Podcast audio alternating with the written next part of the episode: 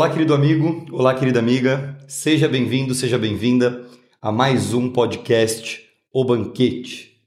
Hoje estamos chegando já no quarto episódio, né, Mabel? Exato, quarto episódio. Já falamos sobre o que é Deus no primeiro episódio, falamos sobre arquétipos no segundo episódio, que são as primeiras ideias de Deus, falamos sobre Yin e Yang no terceiro episódio, que são os primeiros arquétipos, o princípio da dualidade, e hoje nós vamos falar sobre uma dualidade que está muito presente na sociedade, que é a eterna briga entre ciência e espiritualidade.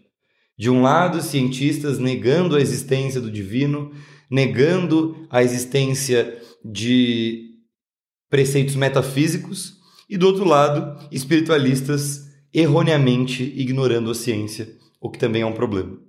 Então, no podcast de hoje, o banquete, nós buscamos trazer a nossa perspectiva sobre esse tema e seguindo a linha da ideia do podcast, que é ser literalmente um banquete de ideias. Um banquete de informações das quais você pode se servir e absorver aquilo que faz sentido para você. Aquilo que não fizer sentido, você joga fora. Aqui nós fazemos a boa e velha filosofia, que é ter o amor à sabedoria, o amor ao conhecimento e, em vez de buscar trazer respostas prontas para sua vida, para você engolir goela abaixo, trazer boas perguntas para que juntos possamos refletir. Isso é muito importante porque nós percebemos na, durante os, os anos que eu tenho atendido pessoas, foram uh, três décadas atendendo pessoas. Uh, a gente percebe que cada vez menos as pessoas querem pensar por si próprias. Elas querem que alguém lhes diga o que fazer. Como funciona o universo? Como funciona a realidade? Como prosperar? Como isso? Como ter bons relacionamentos? É tudo uma pergunta: como, como, como. E existem é, várias linhas de pensamento que te trazem alguns modelos. De, é, é importante você entender que ninguém traz a verdade absoluta. Aqui no, no, no nosso meio, na nossa encarnação, nessa experiência que estamos vivendo, o que surgem são modelos que explicam a realidade. Então, o que nós temos que fazer? Um modelo, nós temos que conhecer o que esse modelo traz de informação e ir a campo, ou seja, vivenciar aquilo que aquele modelo me traz, para que eu tenha as minhas próprias experiências e diga: bom, pelo menos para mim isso não funcionou ou funcionou muito bem. Será que vai funcionar para o outro? Talvez sim, talvez não. As interações são muitas. Então, nós convocamos você com o banquete a refletir sobre questões importantíssimas na sua vida que afetam todas as áreas. A sua saúde física, o seu bem-estar estão debaixo da visão de mundo que você tem assim como o, a quantidade de dinheiro que você ganha, o sucesso financeiro, o sucesso profissional, o sucesso social, os relacionamentos entre cônjuges ou então entre pais e filhos, entre sócios, entre colegas de trabalho, entre vizinhos. Tudo isso depende da forma como você enxerga o mundo e como você responde a, a esses questionamentos que nós temos trazido aqui em cada episódio. Então é muito importante nós recuperarmos o nosso poder pessoal, que significa eu busco conhecimento, eu aplico esse conhecimento e eu vou fazer uma análise. Se isso não é para mim, se isso não faz sentido para mim no momento, eu vou deixar isso de lado. Talvez isso retorne quando eu estiver mais maduro, ou não, eu vou ter resultados e eu vou prosperar na minha vida. Prosperar significa crescer, não ficar limitado, crescer, ter vários caminhos para chegar à autorrealização. Então, nós convocamos todos a ouvir isso aqui, todo, tudo que nós trazemos, e refletir. E comentar aqui embaixo qual é a sua visão. Se isso faz sentido para você ou não. Então, trazer a sua colaboração, a sua participação é muito importante para que a gente, inclusive, faça novos episódios com as dúvidas mais frequentes das pessoas. Com certeza. Então, nós precisamos dessa interação com você, porque muitas vezes nós estamos subindo muito o tom e, de repente, você tem uma dúvida um pouco mais simples. Mas não se engane com esse subir o tom. Tudo que nós trazemos aqui é uma coisa bem palatável. Nós, nós é, traduzimos, mastigamos coisas que estão em dezenas, centenas de livros é, aprofundadamente e nós trazemos de uma forma é, tranquila para que você tenha o primeiro conhecimento, para que não saia da ignorância, porque ignorar algo é, é complexo, né? Porque quando o conhecimento é, é poder, mas é o conhecimento aplicado. Então precisa sair da ignorância, ter conhecimento. Nós trazemos aqui várias sementes e continuaremos trazendo isso, mas nós precisamos do seu do seu retorno. Quais as questões que afligem você? O que incomoda? O que te tira o sono? Onde que a coisa está pegando? Enquanto isso, enquanto você não traz uh, esse, esses seus questionamentos, esses seus problemas, nós vamos continuar aqui com o conhecimento básico que nós acreditamos que faz a diferença na vida de todo mundo. Fez na minha, por isso que eu trago. Fez na sua, Luca? Completamente. Então eu só falo daquilo que eu vivi. Coisas que eu não conheço e que eu não vivi, eu não trago. Ah, eu não vou ser hipócrita. Então eu só trago aquilo que me fez bem, os caminhos que eu andei e que fizeram sentido para mim em termos de resultado. E a gente sabe que às vezes as coisas não, não têm resultado na nossa vida, mas não, não é bem assim. Um resultado ela sempre tem, aprendizado. Eu conheci isso, eu apliquei e não tive o resultado que eu é, queria. Tudo tem um resultado. Ele, esse resultado ele pode ser positivo ou negativo, segundo a minha perspectiva do Exatamente. que é positivo ou negativo, é, né? Porque uh, muitas vezes a pessoa entende, olha, eu não tive resultado. Não teve resultado o quê? Que eu queria, que eu chamo de positivo. O que, que é positivo? É aquilo que eu quero. E muitas vezes aquilo que você quer não, não é o, o que é bom para a sua vida. Ou você não está preparado ainda. Nós precisamos estar num alinhamento com os recursos que a vida dá para que nós tenhamos os tais dos resultados que a gente deseja. Então, hoje nós vamos continuar esses questionamentos, esse conhecimento todo. Uh, e, Luca, você quer falar um pouquinho sobre esta questão dual da ciência versus espiritualidade?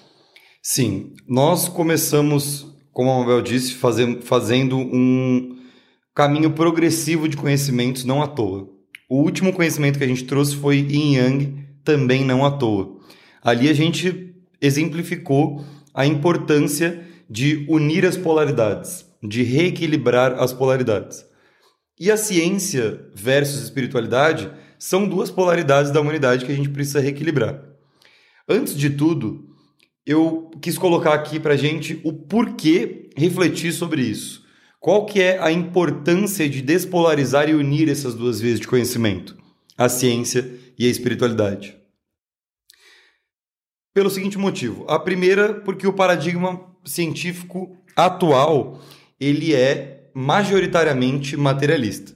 Eu não posso dizer que ele é 100% materialista, porque existem grandes cientistas que despontaram para um paradigma sistêmico e se fica complexo essa ideia de paradigma materialista ou sistêmico, a gente vai conversar um pouco mais sobre isso ao longo do podcast.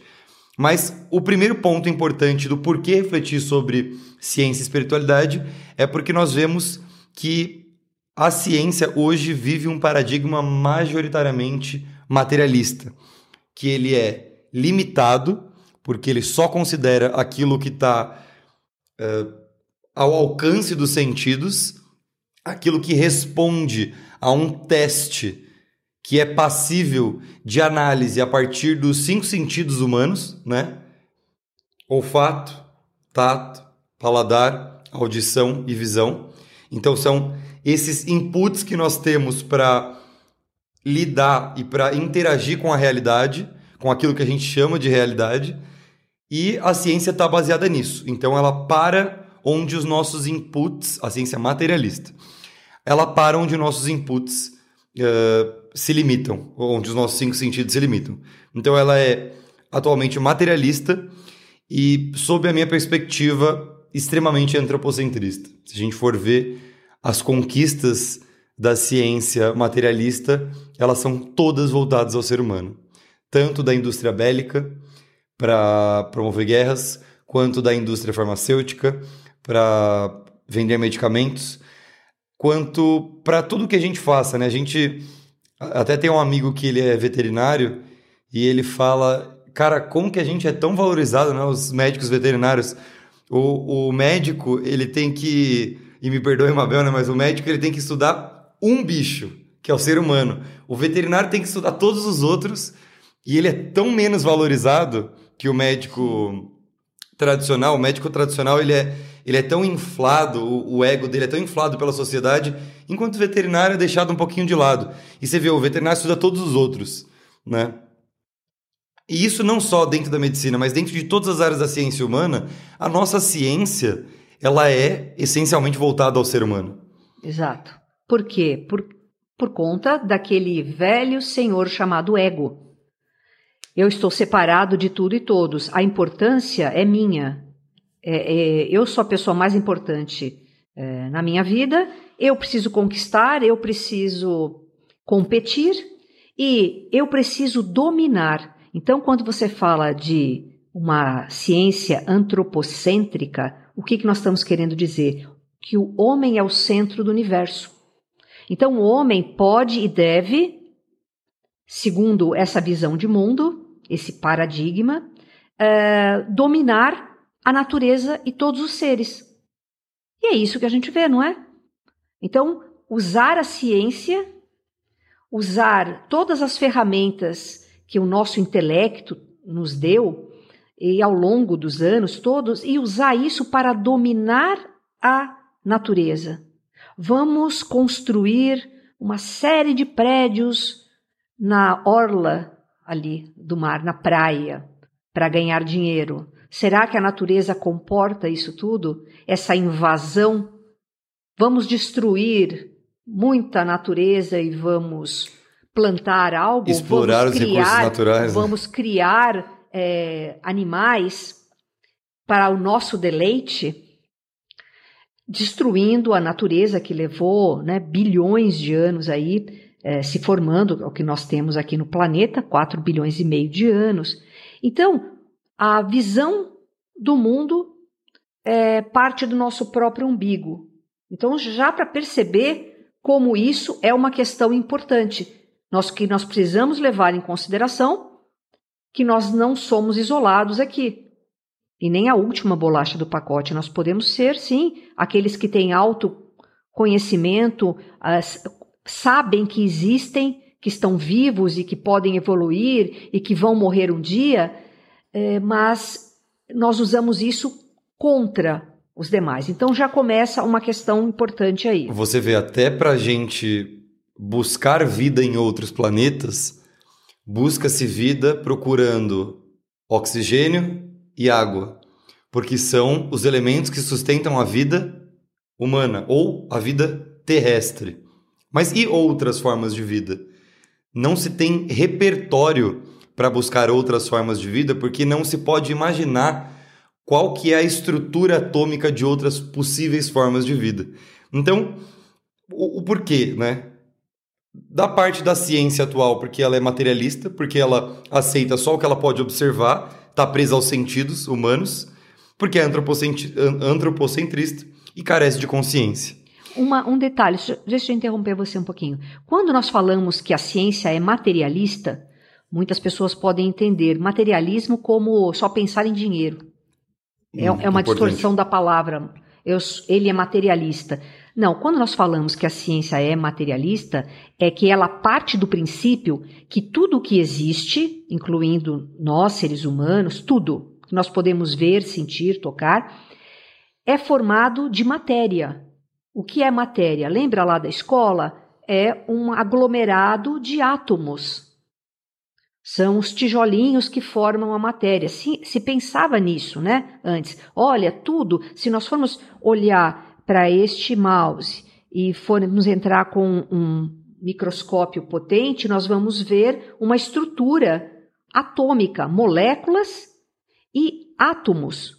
E se formos além, estudarmos a física das partículas, nós vamos ver que esses átomos, esses tijolinhos que constituem a matéria, eles não são indivisíveis. Eles são divisíveis entre elétrons, prótons, nêutrons, e esses são divisíveis ainda em outras partículas, quarks, etc. Até chegar no bóson de Higgs, até chegar num, num, num meio chamado vácuo quântico, que é de onde é um mar de partículas, que elas nascem dali.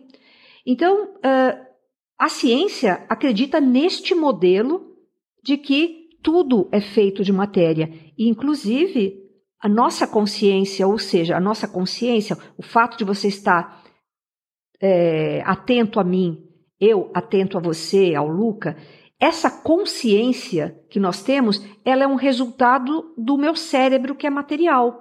Se eu não tivesse um cérebro, eu não teria consciência.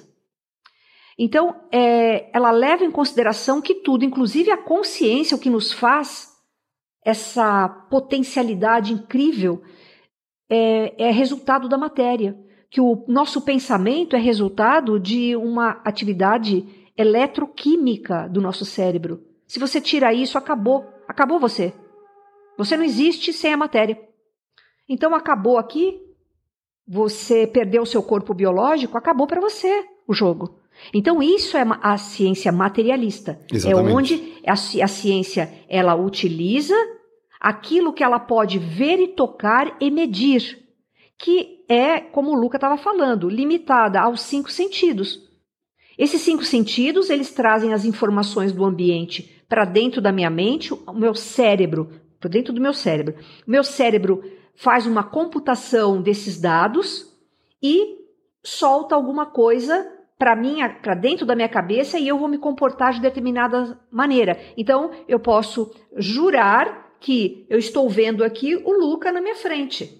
Mas, na verdade, se eu for ver o Luca na sua profundidade, ele é um, um jogo, é uma matrix de informação. Energia, de informação. energia e de informação, porque ele é um, um, corpo consciente. Então, ele tem energia e informação que eu só estou vendo que ele tem bigode, um cavanhaquezinho, a cor da pele dele, a cor da camisa. Por quê? Porque está chegando em mim essa informação. Através dos seus sentidos. É uma informação eletromagnética que é captada pelo meu olho, que é processada aqui atrás, no meu lobo occipital do cérebro, e transformada numa imagem dentro do meu cérebro. Ou seja, o Luca que eu estou vendo não é o Luca real, é o Luca que existe dentro da minha cabeça. É, e é o Luca que os seus sentidos podem captar, né? É isso. Então, tudo é assim toda, todo o nosso contato com a realidade ele é limitado a esses cinco sentidos. Por quê? Como nós vamos ver ao longo do podcast, é, isso já veio, uh, né, veio por terra, porque a gente sabe que o cérebro funciona assim, para poder computar as imagens, que isso é uma limitação, que existem animais que enxergam frequências diferentes da nossa, ouvem, ouvem uh, ruídos que nós não ouvimos tem uma, uma audição é, super potente, uma visão super potente, uma visão à noite, coisa que nós não, não enxergamos. Então, nós trabalhamos com uma coisa limitada.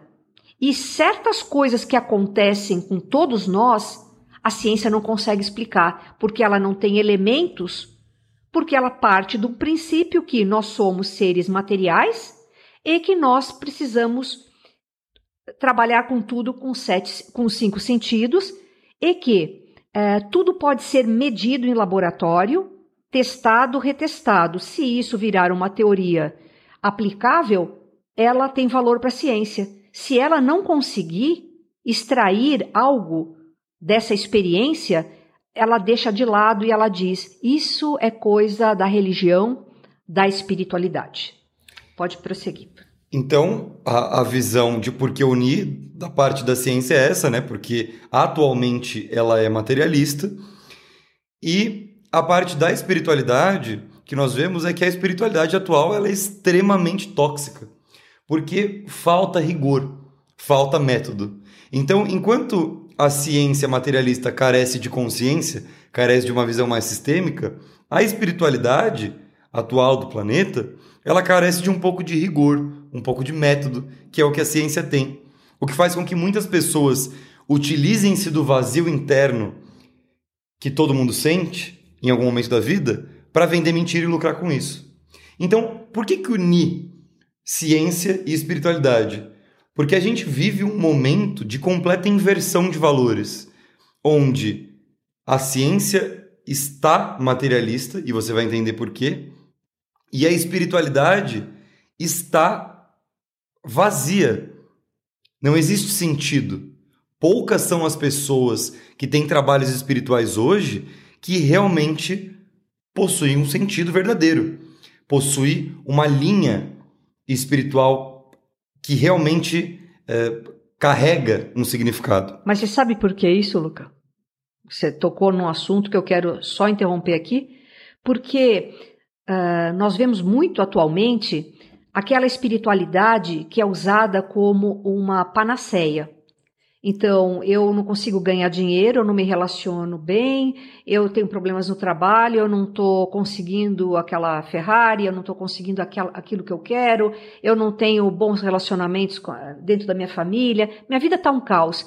Então, eu vou procurar na espiritualidade uma panaceia, ou seja, algo que funcione to para todas as pessoas e em todas as situações, para me dar algo que eu quero. É algo que vai resolver os seus problemas é um em todas as áreas da vida. É um atalho. Não é utilizado como uma, um preenchimento do vazio interior. Porque esse vazio exatamente é, é essa falta que o ser humano tem da, de uma conexão mais profunda com algo que transcende a ele. Exatamente. Essa é uma busca Você humana, vê, né? A, é, é, natural que o ser humano tenha um vazio interno e que ele deve ser preenchido de dentro para fora a partir de uma conexão espiritual. Só que o que acontece? Você vê as pessoas tanto buscando quanto vendendo uma espiritualidade, assim, é, como utilizar as sete leis herméticas para ganhar dinheiro? Como uh, utilizar o saber da Kabbalah para ficar rico? Como utilizar o tarô para melhorar os meus relacionamentos.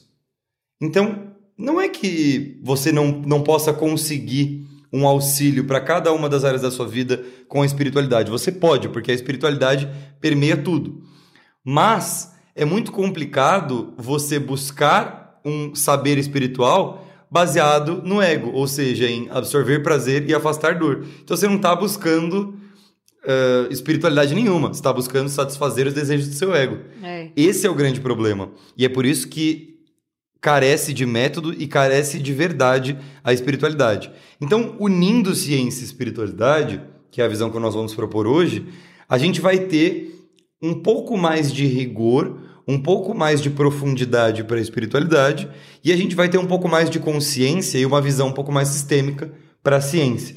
E como diz uma das leis herméticas, todos os paradoxos podem ser reconciliados. Todas as verdades são meias verdades. Então, tudo aquilo que está polarizado pode encontrar um meio do caminho. Outro ponto interessante, baseando aí no que você falou, é que as pessoas elas têm muita facilidade para buscar um médico para curar do corpo. Então, eu tô com uma doença, eu vou lá e busco um médico. Para buscar um médico da mente, um psicólogo, um terapeuta, já é um pouco mais difícil.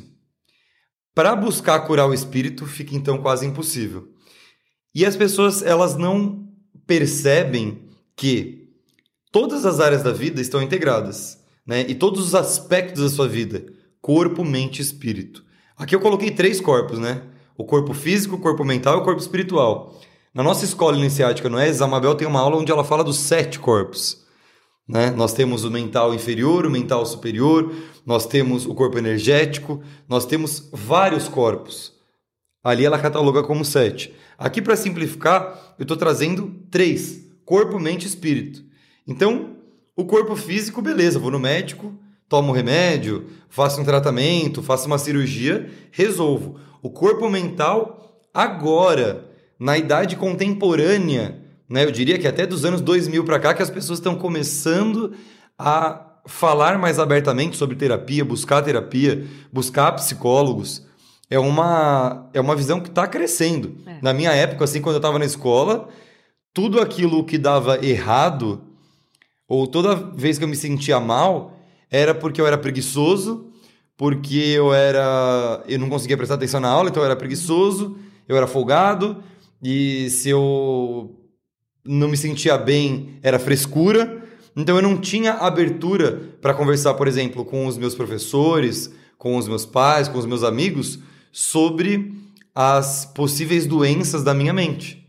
E foi estudando, buscando autoconhecimento que eu percebi que não, existe um médico da mente também, é o psicólogo, é o, é o psicoterapeuta, é o psicanalista. Isso é importante. E aí existe o espiritual também. E aí o que as pessoas fazem? Confundem tudo. A pessoa, o materialista, ele acha que somente curando o corpo tá tudo resolvido. Então você tá com algum problema? Não tá conseguindo dormir? Toma um Rivotrilzinho. Não tá conseguindo trabalhar? Toma outro remedinho. Para tudo tem um remédio. E o espiritualista, ele acha também que a espiritualidade é remédio para tudo. Então, ai, muita, já, quantas vezes já ouvi espiritualistas falando: "Não, Deus me curou. Você não precisa ir ao médico". Então, eu acredito que falta um tanto de bom senso para as pessoas em compreender que a ciência atual é extremamente importante, porque fez descobertas fantásticas que nos ajudam ao bom viver. A ciência da mente também é muito importante. E a ciência espiritual é hiper importante. Só que uma não existe sem a outra e uma principalmente não pode negar a outra. Exatamente. Então, é, não há, como o Luca falou, falou anteriormente, nada de errado em você buscar na espiritualidade algum recurso para que você prospere. Só que não pode ser só isso. Como já foi dito né, em escrituras, é, você procura o reino dos céus. O que, é o reino dos céus? É um estado de consciência expandido no qual você entende o funcionamento, compreende o funcionamento da realidade e tudo lhe será dado como consequência. Ou seja, é buscar o conhecimento para si, para transcender a si próprio, para se compreender, para se aceitar, para se lapidar. E quando você atinge esse estado, não tem como não prosperar na matéria. E a grande questão é matéria ou espírito. Como ele disse, são sete corpos. Você tem o corpo físico, o corpo, que é esse que você toca, o corpo energético, que é aquele que é, trabalha com a acupuntura, com a medicina energética, ele é invisível, ele é um corpo sutil, mas ele dá forma ao corpo físico. Então você pode tratar um problema não só no corpo físico, mas você pode tratar no corpo energético. Depois nós temos o corpo emocional, as nossas emoções criam um, um corpo separado, é, diferente, que está in, in, interagindo com os outros, mas um corpo próprio, as nossas emoções, elas criam vida, formas pensamento.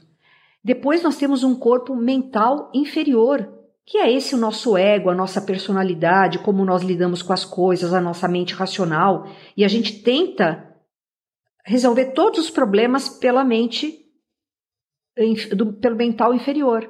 Só que além dela existe um mental superior. O mental superior, o que, que ele tem? Ele é uma mente é, mais abrangente.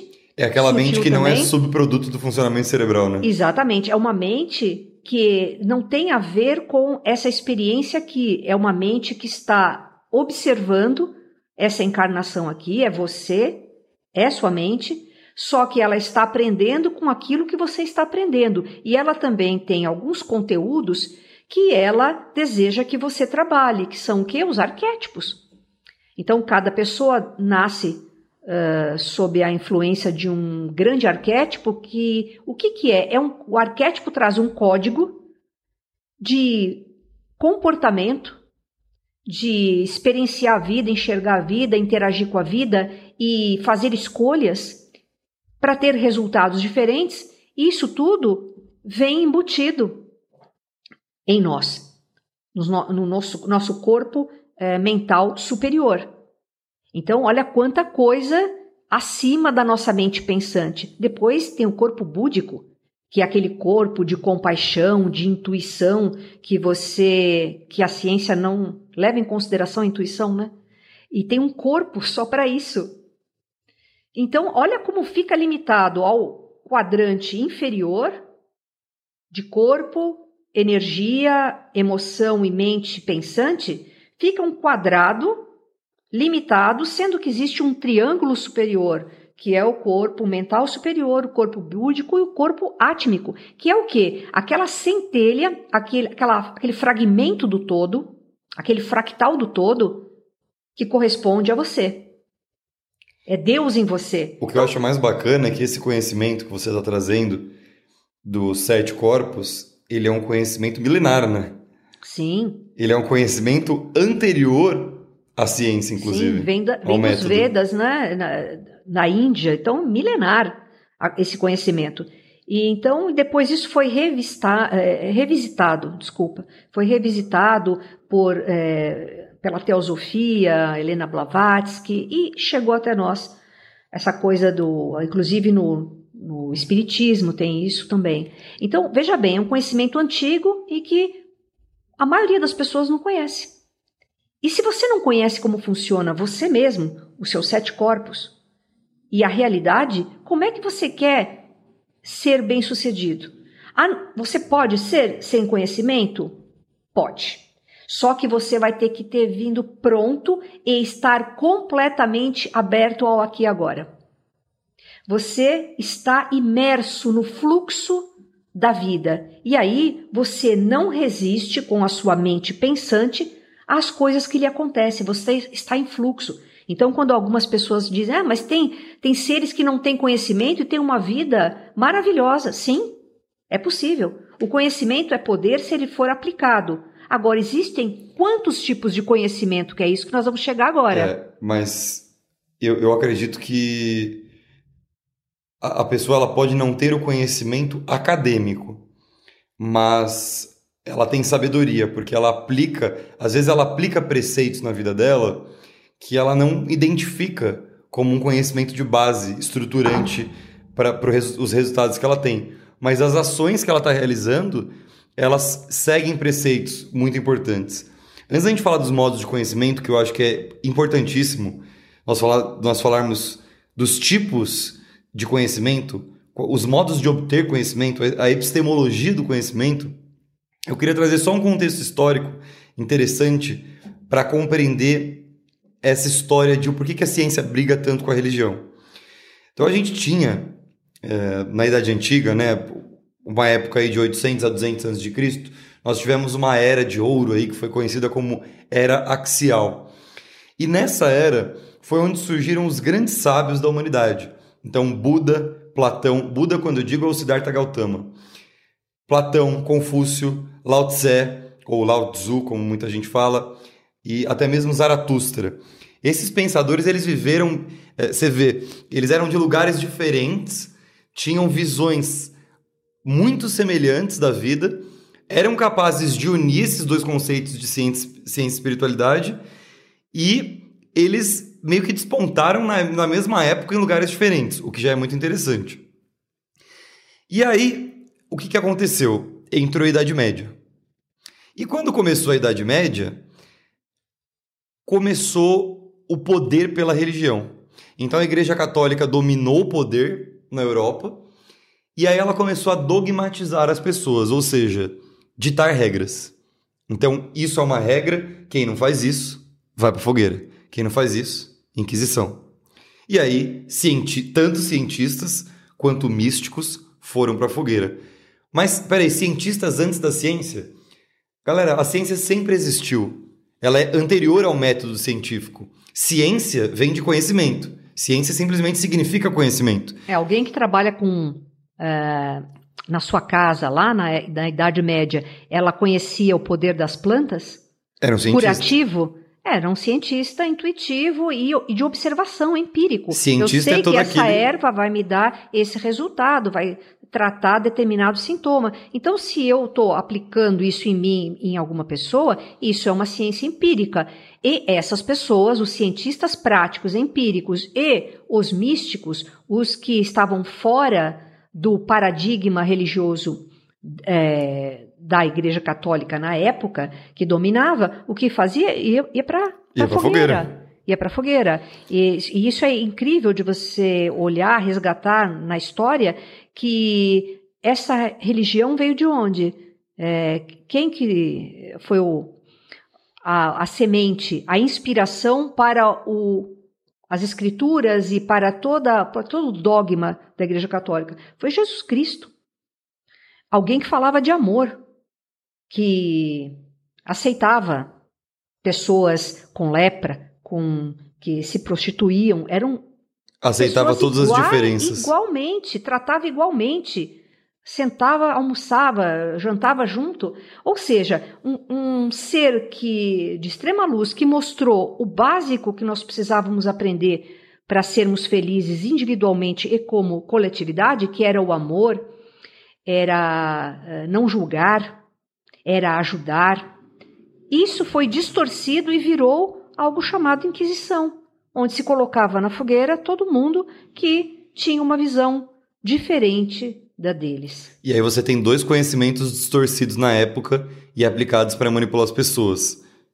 O conhecimento de Jesus Cristo, né, o Evangelho, o Novo Testamento, que foi a deturpação do que Cristo realmente fez e falou, era exatamente o inverso, e o conhecimento do Antigo Testamento, que é a Torá, que é o conhecimento sagrado uh, dos hebreus, né? Uhum.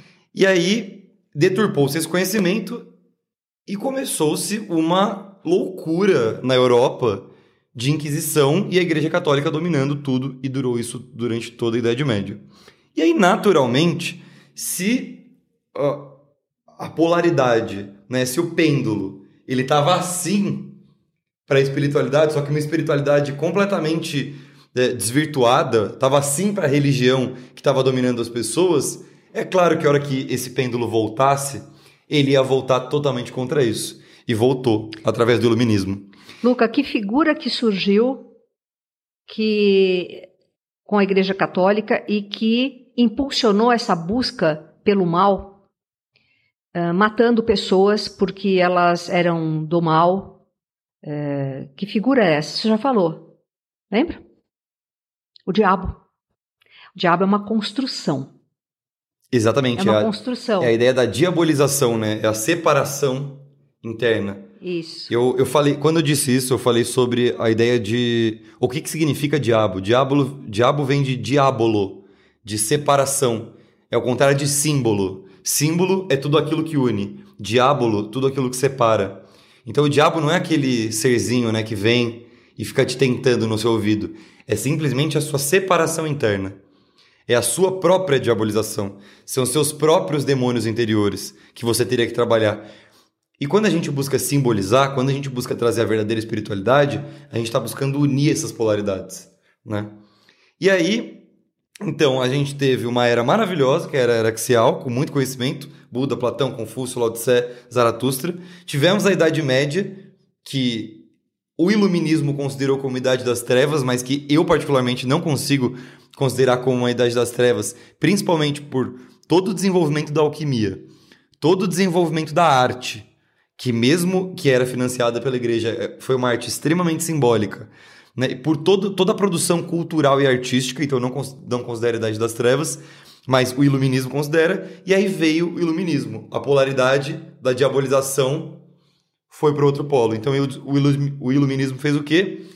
Negou a religião acima de tudo. Era a razão acima de todas as coisas. É uma reação. Foi uma reação na mesma medida em que eles foram perseguidos por uma entidade religiosa, eles reagiram na mesma medida de que aqui na ciência não não tem na equação da ciência a religião. A gente separa, Descartes fez isso, separa o, o pensamento, a matéria, a ciência da religião. Quando a gente fala religião, é o que se chamava na época, né? Porque hoje em dia a gente tem um conceito além de religião, para aquelas pessoas que negam, por exemplo, a religião, que é um conjunto de normas, de dogmas, elas chamam isso de espiritualidade. E depois nós vamos falar um pouco sobre isso também. Exatamente. E eu achei interessante você falou do Descartes, porque o Descartes, ele é o pai do método científico, né? E ele tem uma frase muito conhecida que é o tal do penso, logo existo. Isso já prova o quão materialista ele era e sob quanto, quanta visão materialista foi criado o método científico. Penso, logo existo, significa que o meu cérebro produz a minha mente, produz o meu pensamento. Então eu só existo porque eu penso, ou seja, eu só existo porque existe funcionamento cerebral. Quando eu também inverteria, existo, logo penso. Logo penso. Eu penso porque eu existo, não existo porque eu penso. E quem e não é... pensa não existe? Então começa a ter uma cisão. Quem não pensa não existe? Então existe, mas em uma em uma esfera inferior. E, e, esse método científico ele foi criado não só por Descartes, mas também por pelo Francis Bacon e pelo Roger Bacon, que postularam que o conhecimento devia ser baseado na experiência dos sentidos, ou seja, o que eu consigo medir, o que eu consigo verificar. Só que o que acontece? Quando a gente parte do pressuposto de que tudo é espiritual, ou quando a gente parte do pressuposto de que tudo só é válido se for verificado com a ciência, a gente dá um chute na epistemologia. A gente esquece todos os modos de conhecimento possíveis. E aí eu trouxe uma listinha aqui de modos possíveis de conhecimento, de vias pelas quais a gente pode absorver o conhecimento. Para quê? Para te mostrar que existem várias maneiras e de que a ciência não é a única e de que a intuição também não é a única. E a gente tem que respeitar e compreender todas elas. O primeiro modo de conhecimento que existe e esse conhecimento ele foi retirado do livro O Fim do Materialismo de Charles Tart, um livro fantástico que fala sobre essa união de ciência com espiritualidade e também fala sobre os poderes psi, sobre experiências que foram realizadas com poderes psi. Eu indico muito a leitura desse livro, inclusive quem me indicou foi a doutora Mabel. E ele fala sobre os modos de conhecimento. Então, o primeiro deles é a autoridade. Então, como absorver conhecimento? Um, autoridade. Uma pessoa que sabe mais do que eu, que está me passando esse conhecimento. Né? No caso aqui, o meu conhecimento por autoridade veio da Mabel. Ela sabe mais do que eu, tem mais experiência e eu absorvi esse conhecimento. A gente tem conhecimento por autoridade na escola, quando a gente vai ali conversar com um professor e esse professor passa para gente, através da autoridade dele, o conhecimento. A gente tem conhecimento por autoridade quando a gente comete uma infração de trânsito e aí vai o carinha lá do Detran e, e te aplica uma multa. Isso é um conhecimento por autoridade. Uma pessoa que está acima de você está te falando, ó, oh, cara, você está fazendo a coisa errada. O segundo modo de conhecimento é o empirismo, que é testar para obter conhecimento. Eu obtenho conhecimento a partir da minha experiência, a partir da minha vida. Luca, mas isso não é ciência? Faz parte, mas não é só isso a ciência, porque o conhecimento empírico ele também está além da ciência, mesmo porque a ciência não acredita em espírito.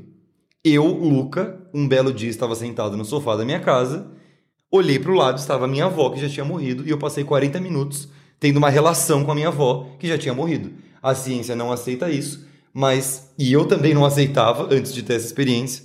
Eu sempre fui uma pessoa cética, que não acreditava em absolutamente nada o que era espiritual, até o momento que eu vi, ou seja, empiricamente, eu pude testar uma coisa e a partir desse teste eu pude realizar uma conclusão.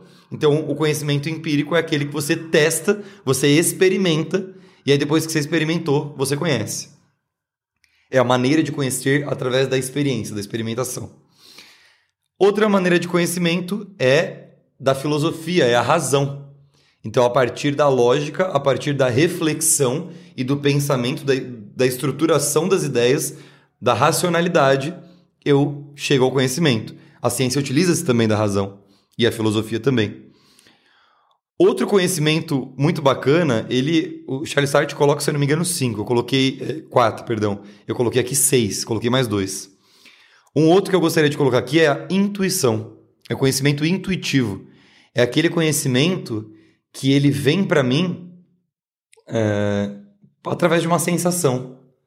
O cara tem a sensação de que isso funciona dessa maneira. É claro que o conhecimento intuitivo ele precisa ser aliado de outros conhecimentos, porque é muito fácil você achar alguma coisa. E você precisa também treinar a sua intuição para você não achar que você sabe uma coisa que você na verdade não sabe, né?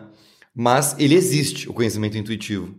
Outro conhecimento que eu coloco aqui, antes de falar do último do Tart, é o conhecimento artístico. É o conhecimento que eu absorvo produzindo e consumindo arte.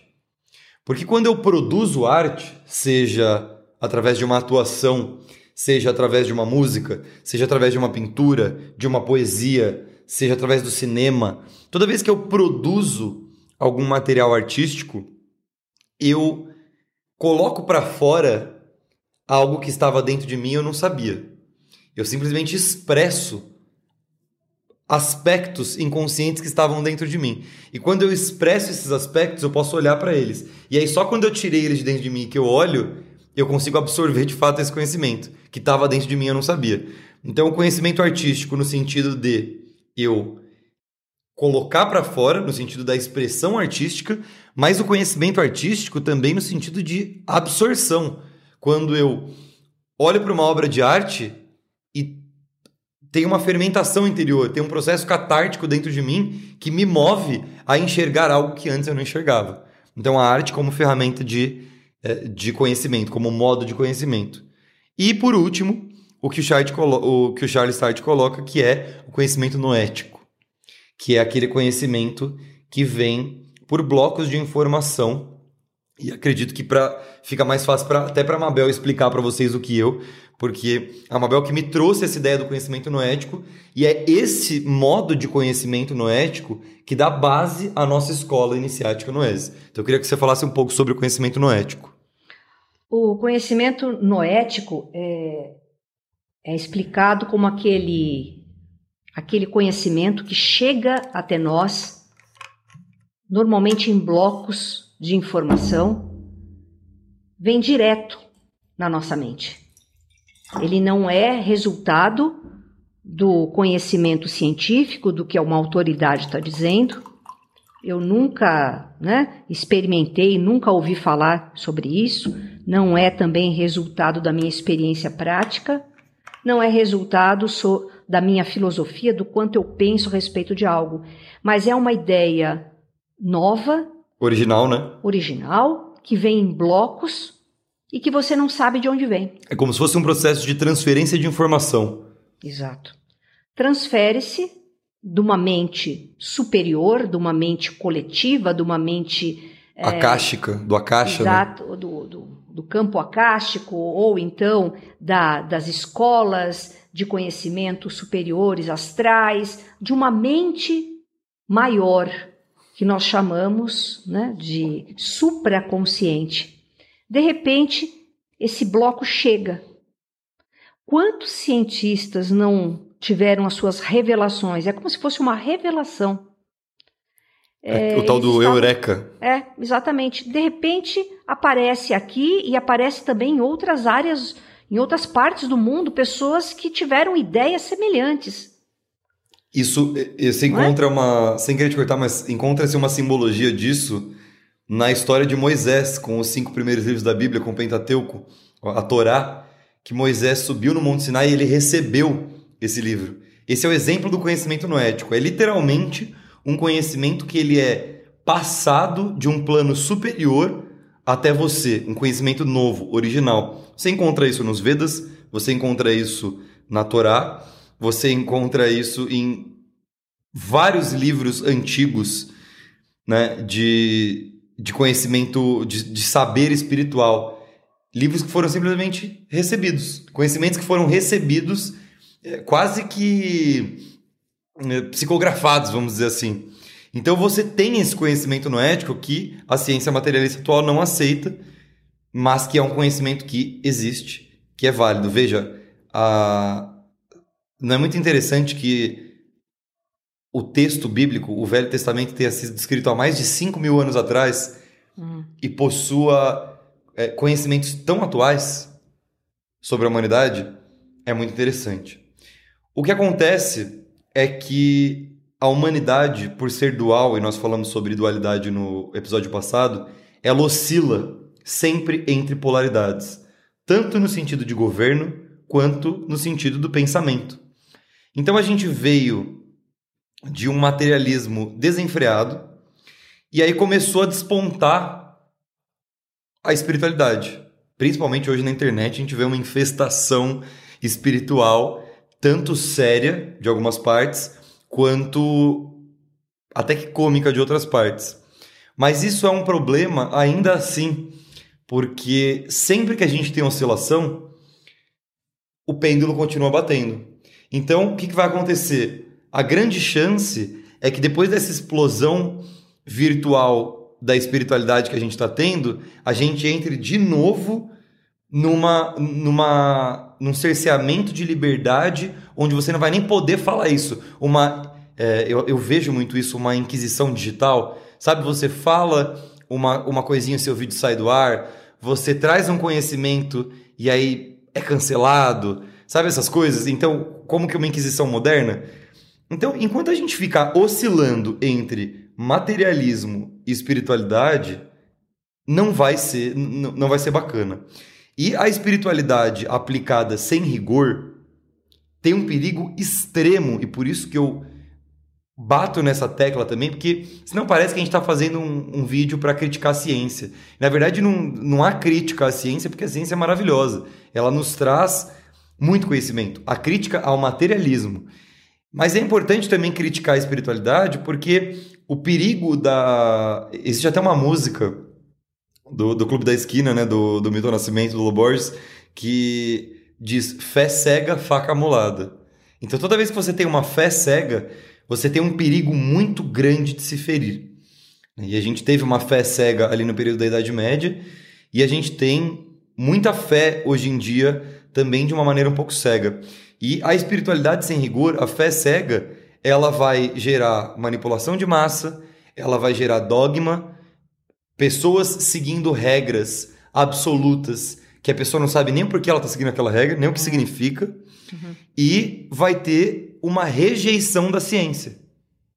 Então a ciência, quando a gente tem a fé cega, quando a gente tem a religião dogmática exacerbada, a espiritualidade tóxica também é negativo porque vai rejeitar a ciência. Então a gente vai pegar todos os avanços da ciência de um modo de conhecimento espetacular que a gente teve e vai falar: não, isso não vale, isso é viagem na maionese.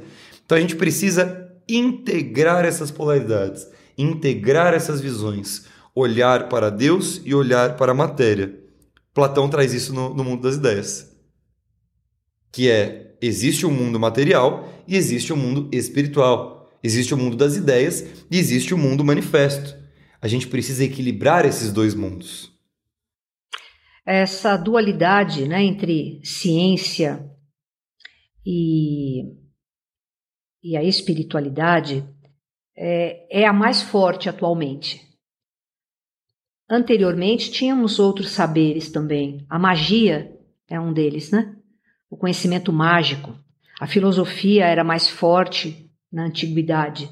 Então, por conta disso que o Luca explicou, essa perseguição de místicos, de livres pensadores. Até de cientistas mesmo. Exato, é, de cientistas empíricos, místicos, é, pela, pela religião, gerou uma reação contrária e de mesma intensidade.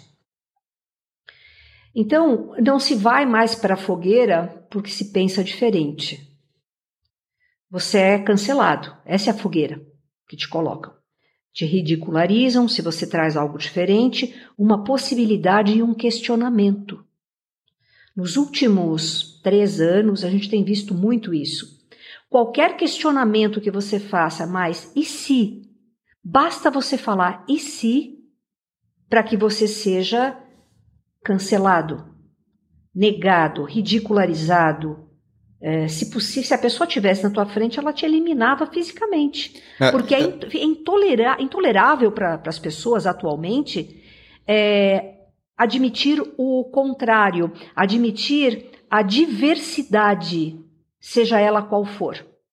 Então, o que, que faz? Você é marginalizado, Marginalizado. colocado à margem. Você não faz parte desse círculo que é aceito. Exatamente. E, e até por isso, a gente abriu a escola Noesis, uma escola iniciática que, veja, não tem o objetivo de iniciar ninguém, de dar prêmiozinho de ego para ninguém. O objetivo é trazer conhecimento, né?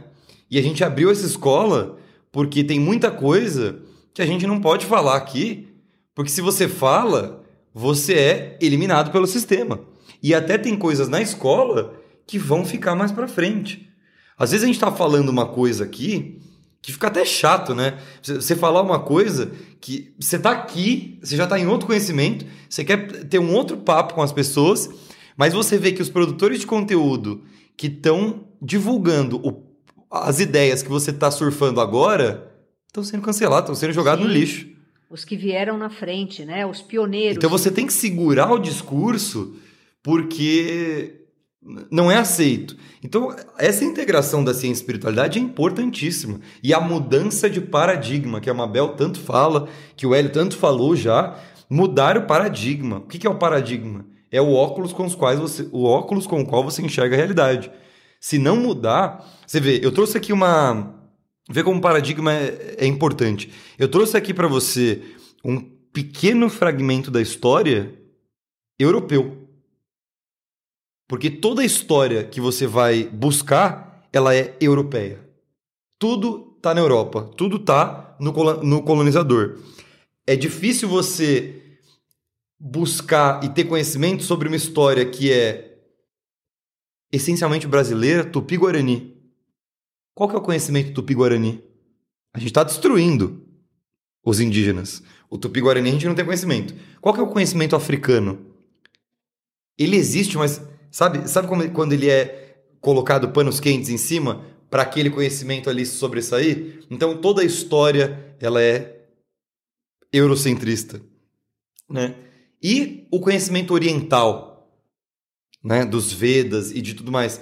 Vo- Você fala isso na internet, você é ridicularizado. Porque as pessoas não têm preparo. Claro, ridicularizado, ridicularizado por um grupo de por pessoas. um grupo, por um Existe grupo. outro grupo de pessoas que já reconhece isso como, é, como, como verdade. Mas o fato é, precisamos mudar de paradigma. Precisamos mudar a visão e parar de enxergar as coisas sob uma perspectiva materialista. Então, eu trouxe aqui é, aspectos do paradigma materialista e aspectos do novo paradigma, do paradigma sistêmico, para trazer para você colocar numa balança. Porque o grande objetivo desse vídeo que a gente está fazendo, desse podcast, é mostrar para você que a ciência é extremamente importante, mostrar para você que a espiritualidade é extremamente importante, mostrar para você que a ciência precisa mudar de paradigma, sair do materialismo e enxergar o paradigma sistêmico, e que a espiritualidade precisa de um pouco mais de rigor e de profundidade. Então eu trouxe essa, esses dois paradigmas. Quando a gente fala que é materialista a ciência, o que, que é um paradigma materialista? Ele é, primeiro, dualista. O que, que é dualista? Está polarizado. Ele tem a dualidade corpo-mente. Acha que corpo é uma coisa, mente é outra coisa. Está separado. Acha que o ser humano está separado do universo. Então ele está sempre dualizando. Acha que a própria ciência está tá separada da espiritualidade. O paradigma materialista ele é reducionista, porque ele reduz e simplifica o funcionamento do universo e do ser humano às interações entre átomos e moléculas. Então, foi feito um experimento ali, que é o experimento da dupla fenda, que mostrou que quando o elétron está sendo observado, ele é partícula. E quando ele não está sendo observado, ele pode ser tanto partícula quanto onda. E aí você vai e busca a metafísica desse experimento, porque você está se propondo a fazer a boa filosofia. Então você começa a se questionar e aí você compreende a metafísica daquele experimento, de que o observador colapsa a função de onda, e aí você vê algumas pessoas falando não, isso só funciona uh, sob, é, numa perspectiva subatômica. Só que a perspectiva subatômica é a que constrói a perspectiva macro. Então, não se, o, o paradigma materialista não leva em consideração de que o micro e o macro são reflexos. O que está no alto é como que está embaixo, o que está embaixo é como que está no alto. Então, se o meu corpo ele é produto do funcionamento dos meus átomos, é claro que tudo o que acontece no mundo subatômico vai ter uma correspondência, pode ser mais lenta, pode ser é, literalmente mais lenta, mais devagar, um pouco mais densa no mundo macro, mas isso vai acontecer.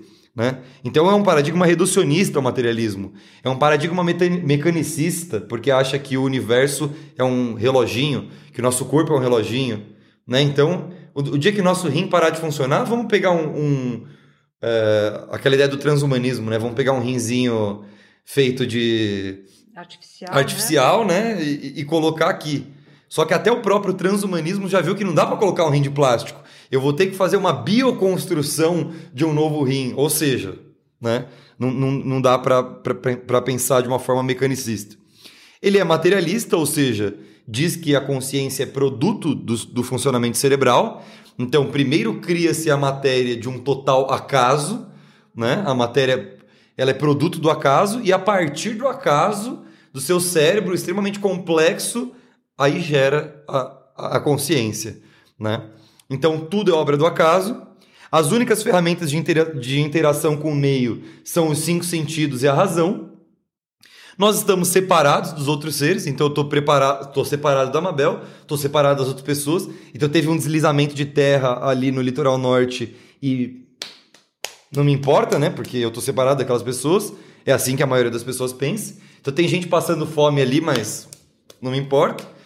Eu tô tranquilo dentro do meu ar-condicionado enquanto tem uma pessoa passando fome ali, eu não tô nem aí, porque afinal eu tô separado. Isso é um paradigma materialista. E uh, os que aí o, o, principal que enseja que, que monta todo o paradigma materialista é aqueles que concordam com a gente são os nossos amigos e os que discordam são os nossos inimigos. Então todos aqueles que discordam de nós, vamos combatê-los. Não vamos deixar ninguém falar. E aí vamos criar uma instituição acadêmica descolada do ser humano, porque academia vem de academos, aquele que está longe do povo. Vamos criar uma elite de pensamento e aí todo aquele do povo que falar qualquer coisa sem o conhecimento acadêmico, não, você é ignorante. Uhum. Você não pode falar isso, porque você não tem os artífices acadêmicos para falar isso. Peraí, mas e o meu conhecimento é, intuitivo? E o meu conhecimento não ético? Eu, eu perco na sociedade materialista. Eu, se eu não sou um, um acadêmico materialista, eu não tenho razão. Nós vemos muito isso hoje em dia, se você for olhar na internet. É, se a pessoa não tiver um título de especialista da academia para falar determinada coisa, ela é cancelada e tida como charlatão. Ela não pode pensar em ter, trazer um conhecimento da ciência e filosofar. Nem filosofar ela pode, porque ela é ridicularizada. Então cria uma, eh, foi criada uma elite eh, de pensadores e, e, esse clube do bolinha que manda em tudo. É, é, o, é, o, é assim, é um dos pilares da nossa sociedade. Então, a, o materialismo, a ciência materialista, ela trouxe muitos benefícios para nós. Ah, então, se nós hoje construímos esses prédios com elevadores, se nós eh, temos aqui essa tecnologia toda para chegar até a sua casa. Temos um pode... sistema de saúde, né? Exato. Tem, tem todo o conhecimento, tem a própria psicologia, medicina, sociologia, antropologia, ou seja, todas as ciências é, que trabalham com, com esse mecanismo, com esse método científico. Nós chegamos, nós é, construímos foguetes, nós andamos de avião. Antes era a cavalo, agora é com avião. Então, toda, todo essa, esse ganho que a ciência nos trouxe é, veio exatamente dessa visão de mundo do, de mexer com a parte íntima da matéria e, e ela como fundamento tá tudo certo. Nós chegamos, não é para jogar fora o materialismo. Não é, é para transcender, é para não ficar nem num polo nem no outro, mas ficar acima dos dois, para triangular com essas polaridades, para que você não seja refém, ora de uma visão, hora de outra, porque as pessoas chegam num determinado ponto, muitas vezes que elas querem o retorno. Um cara é tão materialista, ele é tão, né, tão ciência que uma hora que acontece algo, ele tem um fenômeno é, psi, ele consegue ter uma premonição de algo, ou ele consegue presenciar alguém movimentando algo material apenas com a força da mente, isso vai fazer com que ele reveja o seu, o seu sistema. Aconteceu com Edgar Mitchell. Era um astronauta, se não me engano, é da Apollo 13, que ele foi ao espaço e chegando lá ele teve uma epifania. Ele teve um entendimento sobre a, a, natureza da realidade, que não podia ser só aquilo da ciência, aquilo da matéria. E ele veio, quando ele desceu, ele criou todo uma, um grupo de pensadores que é o Instituto Noético americano, né? e que você pode participar, entrar lá e, e ver todos os artigos, todos os cientistas que participam dessa visão de mundo que não é só aquilo que a ciência traz, mas também existe um conhecimento transcendente que chega até nós. Você pode chamar isso de revelação, de canalização, não importa, mas esse conhecimento chega. É o conhecimento noético. É, o conhecimento chega. Então, essa, esse, o materialismo, nós usufruímos das benesses dele, dos resultados.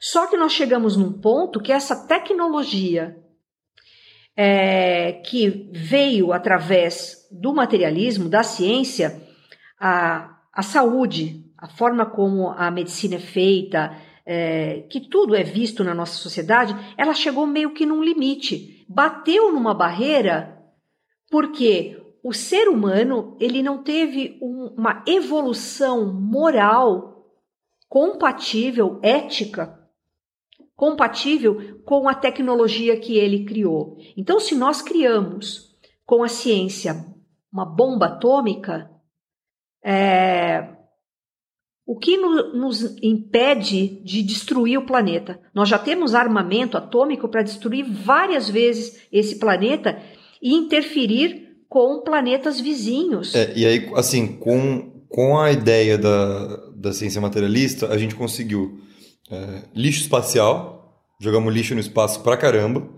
né? Então, solta-se lá os satélites, não funciona mais, vira lixo espacial.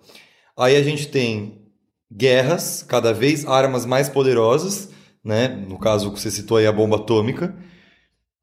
A gente tem o plástico e o microplástico Sim. que já faz parte do ecossistema do planeta, inclusive. O planeta já entende esse e, e, já tem que lidar com esse microplástico. Inclusive dentro de nós. Inclusive dentro de nós. Uma quantidade enorme de plástico. Não deveria estar ali dentro. E aí corpo. até até num, num momento em que se foi explorar outro astro que o, o ser humano quis pisar na Lua, foi uma guerrinha de ego. Vamos ver quem chega primeiro. É isso. Então, toda a ciência, enquanto for materialista, baseada no ego antropocentrista, ela vai produzir resultados extremamente nocivos. Né? Ela vai produzir resultados perigosos, assim como a gente está experimentando hoje. A gente está vivendo um, momen um momento que o materialismo não previu, mas que as escrituras sagradas previram, que é o momento do Apocalipse. É o momento de uma revelação. Um momento onde tudo o que há de mais obscuro, tudo que é, há de sujeira no planeta está vindo à tona agora. E precisa ser trabalhado. Então, eu acredito que é o momento chave para uma mudança de paradigma, tanto científica quanto espiritual. Ambas precisam se integrar. E o que é esse novo paradigma? É o paradigma sistêmico. Entender que tudo é parte de um grande sistema. Entender que somos partes de um todo. Então, o que, que o paradigma sistêmico defende? Que o ser humano e o universo fazem parte de uma unidade. Então, antes de fazer qualquer coisa, eu vou, eu vou pensar o quanto que eu impacto no planeta, o quanto eu impacto no, no universo, na minha galáxia, o quanto eu impacto na vida da outra pessoa que está na minha frente, o quanto eu estou sendo nocivo para outra pessoa para que eu me sobressaia. Né? Então, o ser humano e o universo fazem parte de humanidade. Outra coisa, perceber que o todo é inteligente, de que o todo é uma grande consciência, né? de que não é um relojoeiro cego. Então, eu gosto sempre de brincar com aquela ideia de tudo é uma grande obra do acaso. Legal, então o acaso é o seu Deus, porque o, se tudo é obra do acaso, o acaso é quem criou, então o acaso é a inteligência que está por trás da criação. Outro dia eu vi um, um negócio lá no, no Facebook, não sei se foi no YouTube, no Facebook, Encontro de Ateu. É, uma, uma feira, um encontro, assim. Cara, se você, você precisa se encontrar para afirmar aquilo que você não acredita, então será que é realmente um simples não acreditar? Ou será que é uma rebeldia contra um sistema porque ele te incomoda? É, combater o diferente. Combater o diferente, né? Então, outro ponto do paradigma sistêmico. A consciência é o fundamento da realidade, a ideia de causação descendente. Então, a causação descendente, ela promove, ela diz que a consciência cria a realidade, que essa realidade ela é uma projeção holográfica da nossa consciência. E que os nossos sentidos, o olfato, o paladar, a audição, o tato, a visão, a audição, o tato, eles são simplesmente antenas, inputs para você captar ondas eletromagnéticas, informações e energia e que isso vai moldar a sua realidade. Mas você não pode se prender somente naquilo que você consegue ver, ouvir, sentir. Então as ferramentas para interagir com o meio, elas são sim os sentidos, né, os cinco sentidos, são a razão também, mas aí você acresce da intuição e dos poderes psi. É aquela ideia do da caverna de Platão. Então você imagina dentro daquela caverna, se alguém não conhece a alegoria da caverna, eu não sei se vou falar isso todos os vídeos, mas é que cabe para muita coisa.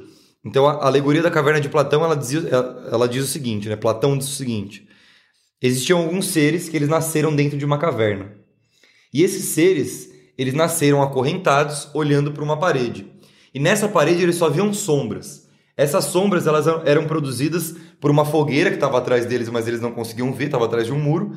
E aí os caras iam lá com fantochezinhos e mostravam, projetavam para ele. Imagina um projetor, né, mais próximo da nossa realidade um projetor, uma televisão. A realidade deles era só aquela televisão, só aquele projetor, só aquilo que eles conseguiam enxergar, só aquilo que era mostrado a eles por interesse. E eles não sabiam que existia nada além disso. Até que um, de, um daqueles seres sente um incômodo interno, uma, uma perturbação, um vazio interno. E ele sente que ele precisa buscar alguma coisa fora. Tem um vazio, está incomodando, precisa fazer alguma coisa. E aí ele começa a se libertar sai da. Imagina a dificuldade para se libertar das correntes. Ele nasceu acorrentado, mas ele se liberta. E aí ele tenta levar alguém com ele, ninguém acredita nele. E aí ele vai, sai, vê a fogueira, vê os fantoches. E a hora que ele sai da caverna, o sol é tão forte, ele nunca viu o sol, o olho dele não estava preparado para a luz solar, que ele fica cego por um tempo, né? E ele fica meio atordoado assim, e aí ele vai recobrando a visão e começa a ver e aí ele vê a cachoeira, ele vê os pássaros, ele vê a grama, ele vê a borboleta, ele vê tudo que ele nunca tinha visto antes. Então ele ganha um novo sentido para a vida dele. É como se ele tivesse passado a vida inteira sem enxergar e começasse a enxergar, a vida inteira sem ouvir e começasse a ouvir. Então ele ganha um novo sentido, uma nova razão de viver. Por que, que eu estou te dizendo isso? Porque quando a gente está pressupondo de que os nossos sentidos são a única maneira da gente interagir com o mundo e a gente baseia a nossa ciência nos nossos cinco sentidos, a gente está limitado a uma experiência que pode ser holográfica e eu posso não estar tá levando isso em consideração. Né? Então eu não estou afirmando que a experiência é holográfica, eu só estou te trazendo essa lebre aí. Né? Um, é um banquete, trazendo a, a ideia para você pescar. Então, poxa, e trabalhar com a hipótese de que esses inputs podem estar me enganando? De que o que eu estou vendo é uma decodificação de o que querem que eu veja. Né? Então, é simplesmente levar em consideração de que a, epistemologia ela deve transcender os sentidos humanos levar em consideração de que nós somos animais dentro de um planetinha que é um grão de areia, dentro de uma galáxia que é outro grão de areia, dentro de um universo observável que é um outro grão de areia. Então, assim, ter uma ciência um pouco menos arrogante e ter uma espiritualidade um pouco menos arrogante também, né? Bom, basicamente o que eu tinha para dizer é isso. É uma ciência menos arrogante e uma espiritualidade menos arrogante. Uma olhando para a outra sem ignorar a outra, levando em consideração e fazendo a boa e velha ciência. Toda vez que eu tenho uma certeza, partir do pressuposto de que eu posso estar errado e tentar formular uma nova hipótese.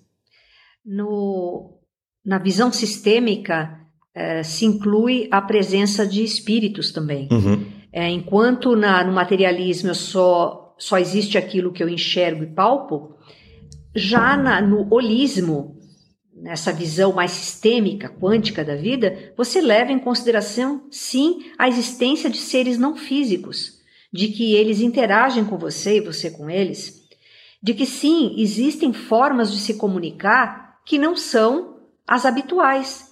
Eu posso me comunicar telepaticamente com alguém que eu tenho um, uma afinidade emocional muito grande eu consigo me, me comunicar telepaticamente, eu consigo, com o poder da minha mente, é, refletir a minha mente até um lugar distante e observar o que está acontecendo ali.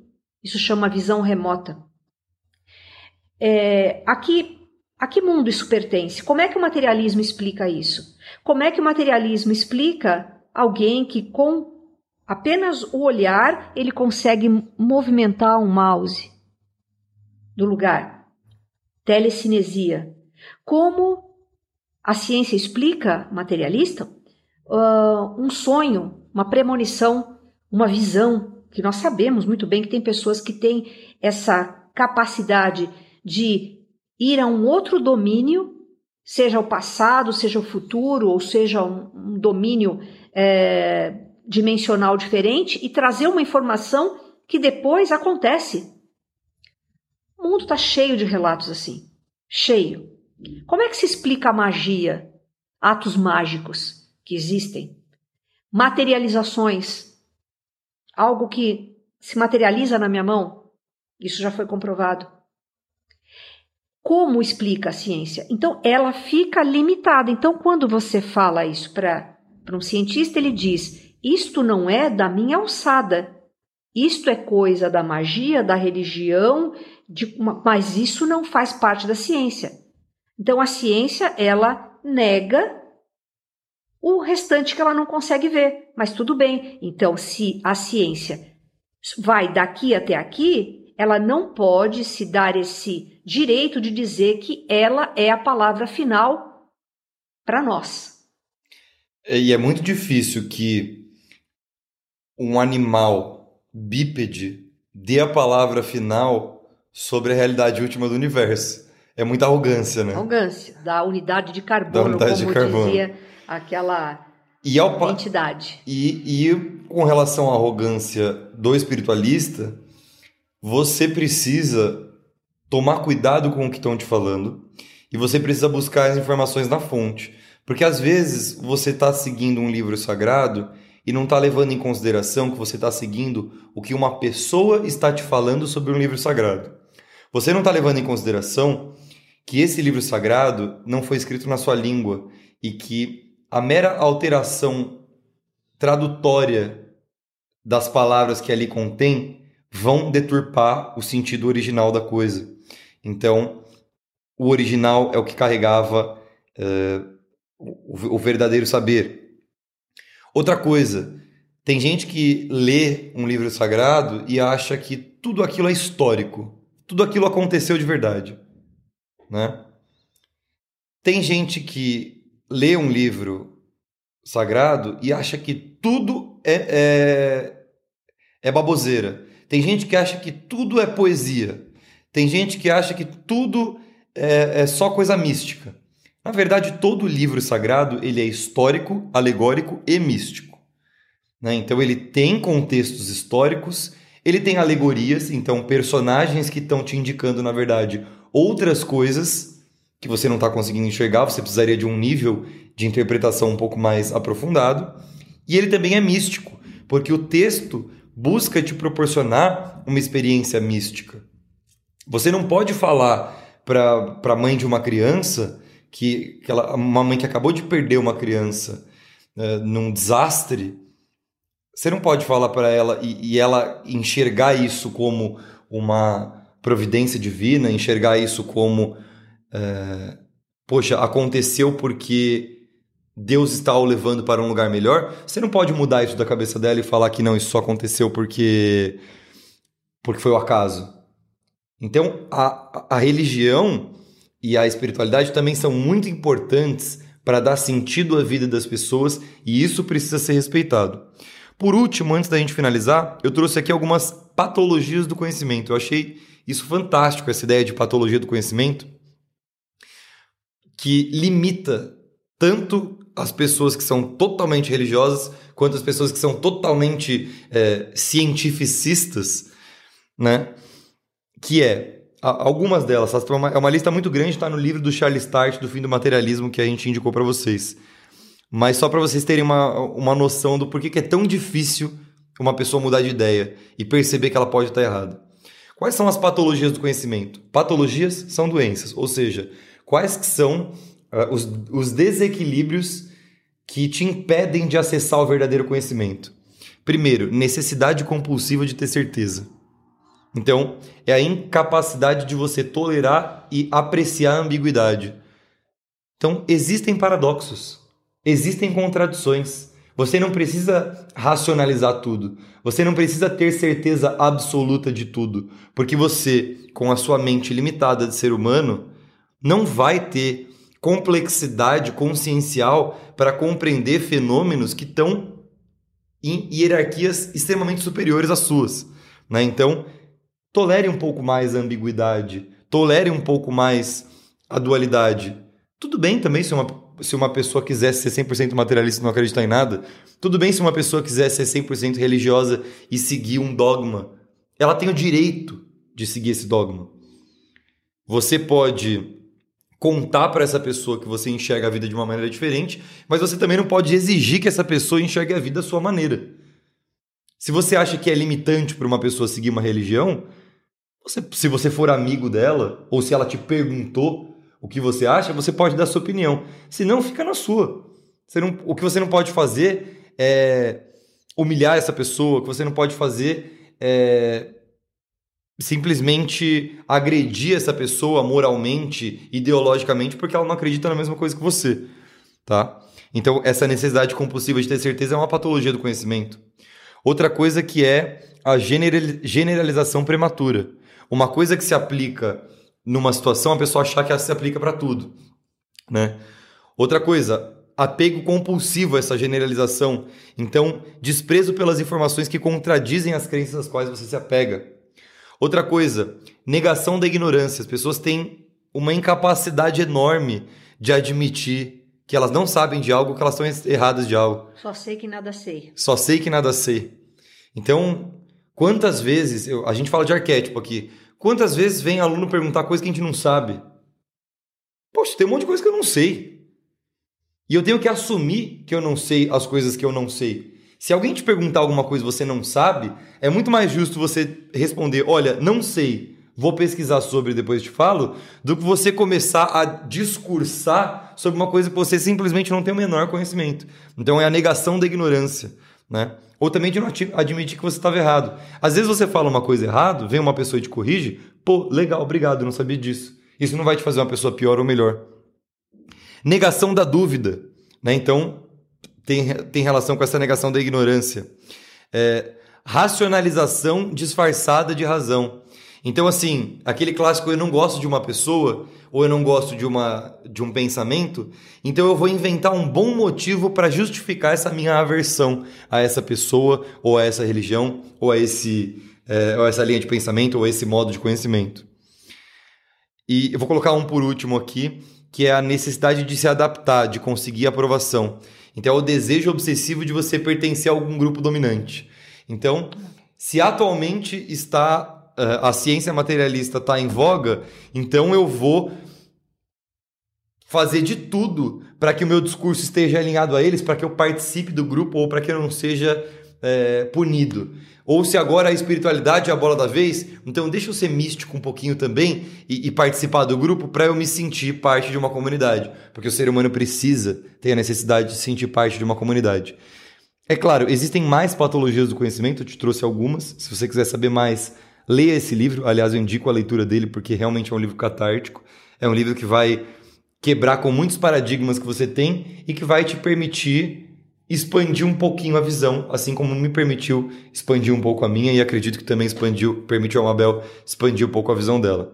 Espero que a live de hoje tenha servido também para expandir um pouquinho a sua visão e para que você considere os dois lados e considere integrar esses dois lados ao invés de manter o seu lado, porque é a coisa mais fácil, né? Manter o seu lado e falar: "Não, Luca, você está errado, você só falou besteira". Não, Mabel, você só falou besteira. Só que é um banquete. Absorve o que significa para você e o que não significa nada, joga fora. Assim como eu falei das vantagens, das benesses do materialismo, da ciência materialista, eu trago aqui também as benesses da espiritualidade. Espiritualidade aqui nós chamamos a, aquilo que transcende a matéria, que está além das nossas, da nossa visão dos cinco sentidos, mas que a gente sente que existe. Então essa é uma busca humana, natural.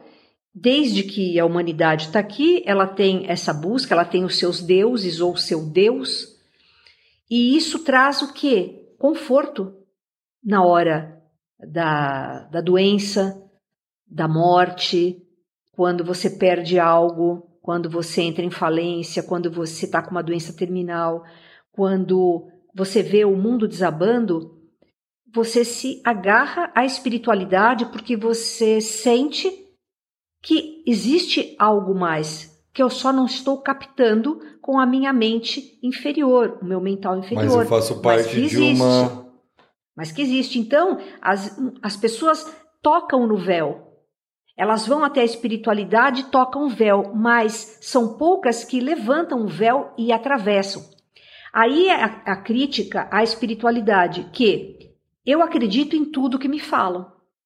Nessa escritura, ou naquele guru, ou naquele indivíduo né, mais graduado, aquele pastor, aquele padre, não importa. Não importa. Eu acredito, fé cega, e, e as coisas têm que acontecer porque assim elas são. Eu não questiono em nenhum momento. Eu não. Aquilo fica só como conhecimento teórico, o dogma, as regras que foram trazidas pelo, pelos homens, e eu não aplico na minha vida. Eu não me rendo àquele saber e não me aprofundo. Eu estou sempre, será que funciona? Ah, se funcionou para você, porque você é diferente de mim. Mas para mim não funcionou. Ah, mas eu fiz tudo para que aquilo funcionasse. Então a pessoa fica numa ilusão de que alguém conta algo e que aquele algo é verdade absoluta, não é aquele cético de mente aberta que a gente sempre fala que as pessoas têm que ser. O cético de mente aberta. Você não acredita em tudo, mas se abre à possibilidade de ter alguma coisa diferente. E aí eu me questiono muito. A, ci a ciência materialista fica parada quando ela não olha para fenômenos transcendentes à matéria, como os poderes psi, por exemplo, os milagres. A espiritualidade fica também é, deficiente quando ela bate de frente com a ciência, como se a ciência fosse algo meramente humana e que a espiritualidade está muito acima disso. Aqui eu trago: nem ciência nem espiritualidade são um problema. o grande problema é o ser humano usando essas ferramentas, que distorce, porque o ego está. A, a pessoa está é, identificada com o seu ego, com a separação do ego.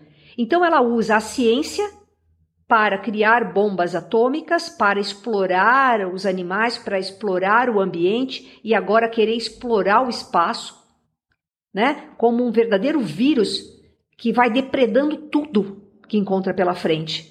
Então, o problema é a ciência ou é quem está praticando isso pra, por interesses próprios. Mesma coisa que a espiritualidade. A espiritualidade existe, nos é útil, muito útil, muito.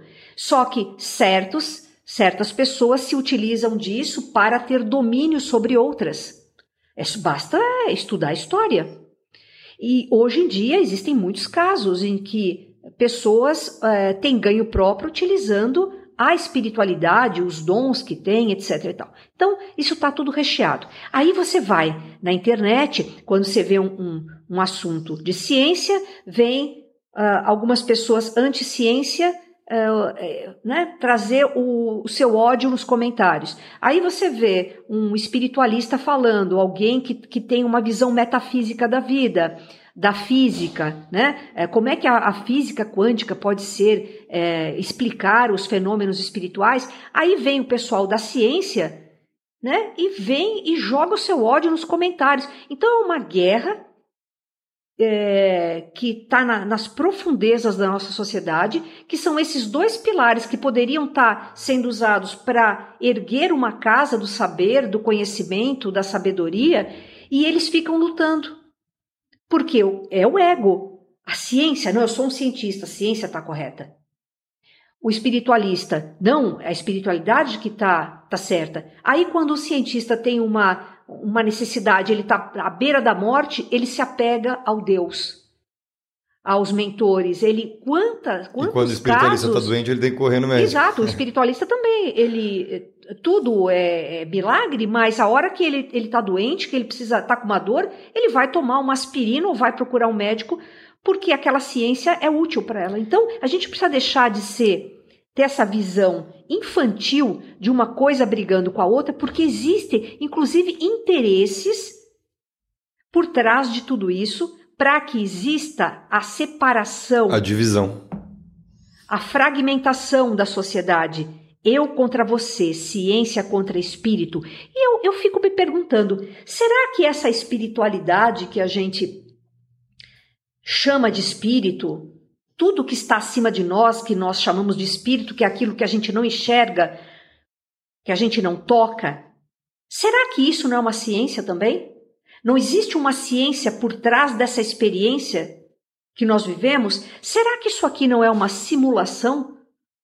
É uma holografia universal para que a gente tenha as experiências, para que a gente evolua, para que a gente cresça em amor e menos dualidade e que a fonte, que é o, a consciência máxima, aquele espírito mais supremo, mais sábio que nós espiritualistas chamamos, Será que essa inteligência ela não usa a ciência para criar campos de interação através de ciência, holografia?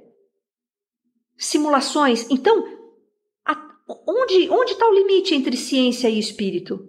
Quem é que me garante que isso aqui, né, não tem toda uma hierarquia trabalhando para que eu tenha uma uma experiência assim como um game? Quem criou um game para eu jogar? Né? E parece que aquele jogo é tão real. Quem criou? Foi um, um, o criador daquele game. Quem criou esse game aqui que eu estou? Essa experiência? Tem um criador. Quem é esse criador? Então nós precisamos tanto a ciência como é, o espiritualista, né, o cientista e o espiritualista, é, dar as mãos, admitir que não sabe tudo, que tem muito a explorar ainda e que nós devemos ter, assim como a ciência faz os experimentos, os espiritualistas também. Peraí, você me contou um negócio muito interessante, hein? Eu vou experimentar isso. Para ver se aplica tem, na minha vida. E tem como você experimentar. Basta, você tem como acessar as mentes, a mente superior, porque você tem uma mente superior. E outra coisa, você buscar ter uma visão mais integrativa. Então, assim, estou falido sem dinheiro. Bacana. Perceber que existem aspectos físicos, mentais e espirituais. Sim. Por, causa, por, causa, por trás disso. Então, o que, que você precisa fazer se você está sem dinheiro? Gastar menos, fazer uma planilha financeira, trabalhar a sua mente para ter uma mentalidade mais próspera, cuidar da sua espiritualidade. Se você está doente, Você precisa fazer o quê? Você precisa visitar um médico, você precisa ter um acompanhamento psicológico e é muito bacana que você faça um tratamento espiritual, porque aí você vai estar tá curando e trabalhando todas as áreas da sua vida. Ah, meu relacionamento está com problema. Vamos ver corpo a corpo o que, que está acontecendo. Vamos ver mentalmente e psicologicamente o que está acontecendo e espiritualmente o que está acontecendo. Um não exclui o outro, pelo contrário, todos são parte de uma coisa só, que é você. Você é corpo, mente e espírito. É, existe uma distorção, só para encerrar, de que é aquela visão multi, né? É, não é uma visão multifocal, ela é unifocal. O que, que é essa visão? Meu notebook está é, apagando. Estou sofrendo um ataque espiritual. Não, peraí. Primeiro leva num técnico, faz toda a revisão e aí ele volta a funcionar. Aí você é... vai tomar um banho espiritual também. Exatamente. Você, se isso foi para o técnico, voltou, aconteceu só com você, com outro que mexe com o teu computador, não está acontecendo nada, então você pode levantar essa, essa questão. Mas um ataque espiritual vai me afetar se eu estiver na mesma vibração. É uma questão de sintonia viver. Você está numa sintonia alta, numa vibração alta, ataques espirituais de, de interferência negativas, de vibração baixa, não vão conseguir te tirar do teu caminho. Se eu tô doente, não significa que é um karma de outra vida. Não, necessariamente pode ser que eu esteja comendo demais, bebendo demais.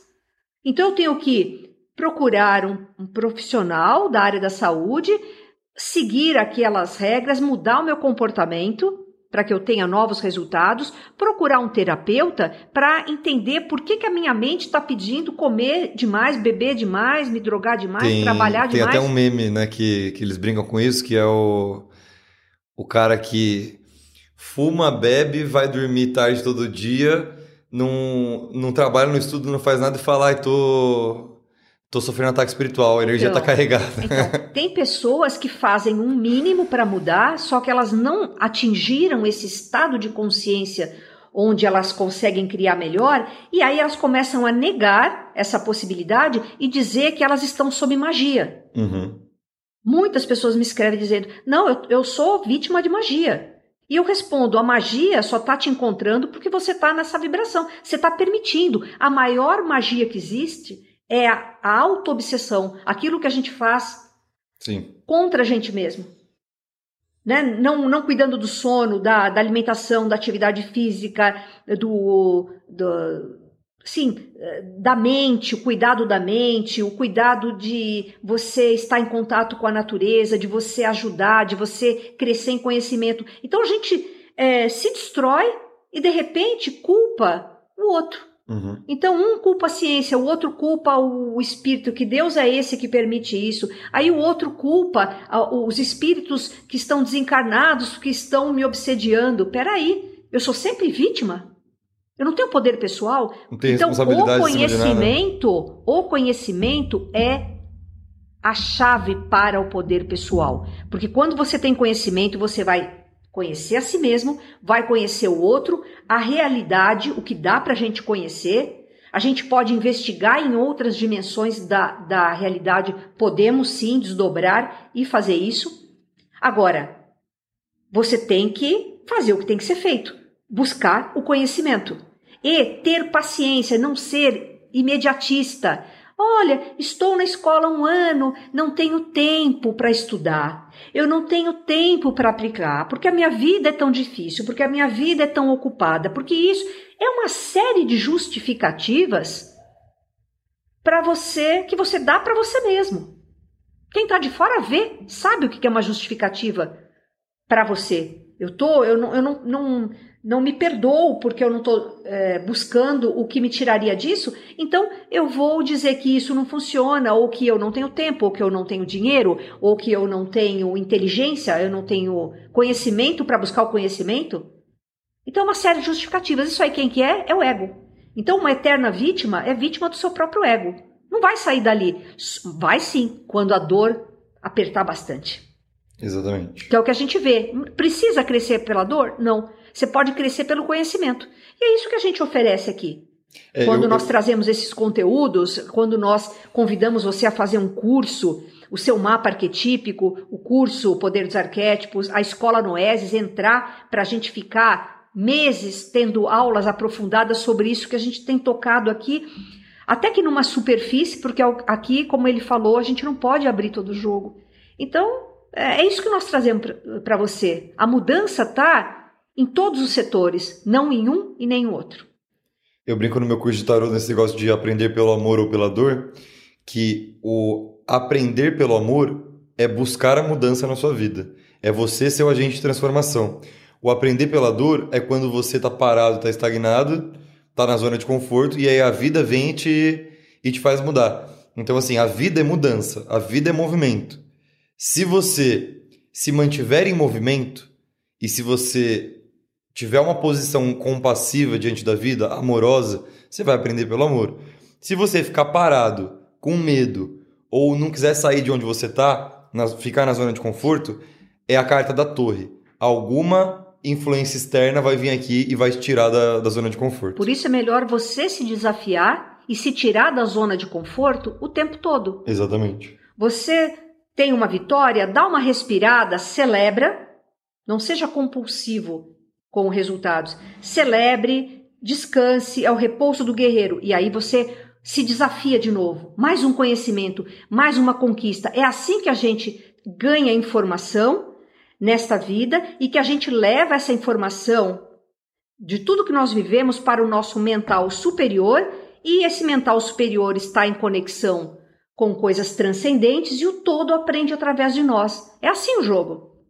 Então eu vou me né? Eu vou dar um passo para trás e vou me vitimizar ou eu vou em busca do meu poder pessoal? Sim. É isso. Isso, o conhecimento é que traz isso para gente. O conhecimento aplicado na prática, que chama sabedoria, quando é feito com amor. Porque com medo, quando você usa o conhecimento com medo que o outro tenha mais que você e eu vou usar esse conhecimento contra o outro, não é desse conhecimento que eu estou falando que liberta. É o conhecimento que está embutido uh, tem embutido nele o amor, que se chama sabedoria. É isso.